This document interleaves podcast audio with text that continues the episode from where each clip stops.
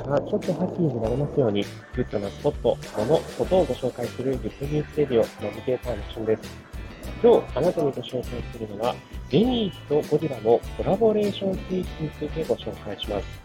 ファミレス史上初となりますゴディバのですね、コラボレーションスイーツがデニーズより今発売されています。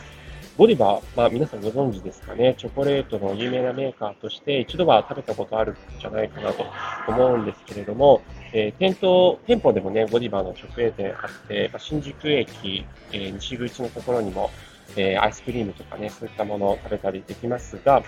そのゴディバがですね、デニーズとコラボレーションをして、今、カフェとか、それからパンケーキなどを発売しているんですね。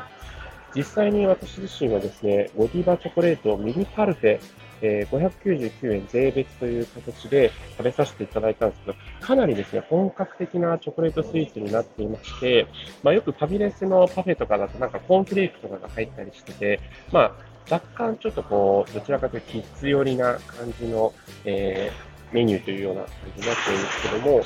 ちらのミニパルフェの方は、むしろですね、本格的な、えー、ビターテイストになってきますので、あの、まあ、お子様ももちろん楽しめるんですけど、どちらかというと大人の人が、え頼んで楽しめるようなスイーツになってます。でミニカルテ以外にもですね、えっと、1099円と、こちらの方は結構スイーツとしてはね、ファミレスとしては割高なんですけども、ゴディバチョコレートサンデーという形でですね、縦長の、えー、本格的なパフェもありまして、チョコレートのソルベとかカカオゼリーとか様々な味が、えー、含まれていますので、これ1個だけでもね、結構お腹いっぱいになるようなそんな感じの内容になってます。でもう一つが、えー、ゴディバチョコレートパンケーキという形で、チョコレートを生地に練り込んだというような、そんな内容になっていますので、